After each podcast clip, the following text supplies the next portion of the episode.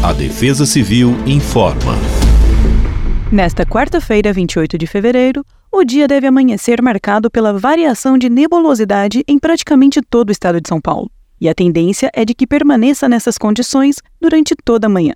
No período vespertino, a atuação de zonas de instabilidade sobre a região irá contribuir para a ocorrência de pancadas de chuva isoladas sobre todo o território paulista. Essas pancadas devem estar acompanhadas de rajadas de vento e descargas elétricas. Em paralelo, os termômetros sobem gradativamente no decorrer do dia e a sensação deverá ser de calor e abafado em todas as áreas monitoradas. A máxima para quarta-feira é de 32 graus e a mínima de 22 graus em São Paulo. Em Bauru, a máxima será de 34 graus e a mínima de 22 graus.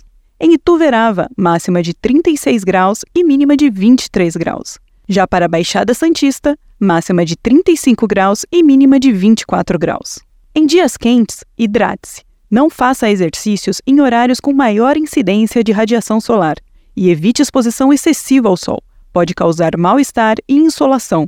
Acompanhe a Defesa Civil pelo canal do WhatsApp. Basta abrir o aplicativo do WhatsApp, clicar em Atualizações e pesquisar por Defesa Civil do Estado de São Paulo.